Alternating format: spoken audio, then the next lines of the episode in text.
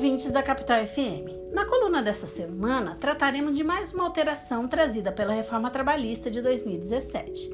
Especificamente, abordaremos uma mudança que beneficia o trabalhador, que é o aumento do valor da multa aplicada ao empregador que mantiver empregado sem registro.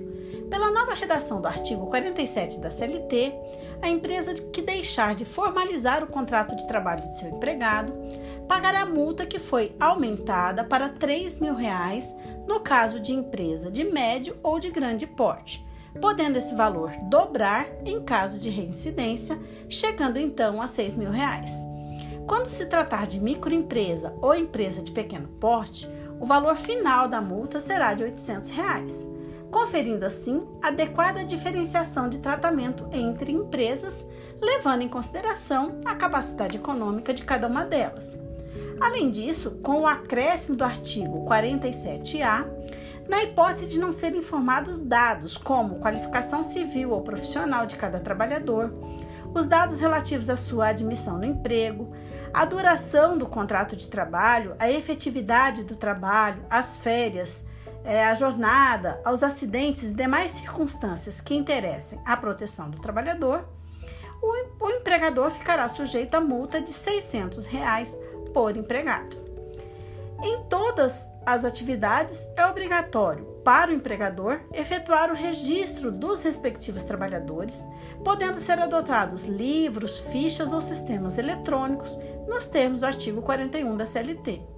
Além disso, o prazo para que o empregador anote a carteira de trabalho do empregado é de 48 horas, conforme a redação do artigo 29 da CLT. Assim, se a fiscalização do trabalho comparecer à empresa e constatar que existe trabalhador irregular, ou seja, sem a devida formalização, e será sujeito à multa nos valores mencionados. Antes da reforma trabalhista, a multa para não anotação, para não formalização do empregador, é, do empregado era de um salário mínimo por empregado, acrescido de igual valor em caso de reincidência. Para as demais infrações referentes ao registro do empregado, desses dados que eu mencionei, a multa era no valor correspondente à metade do salário mínimo, dobrado em caso de reincidência.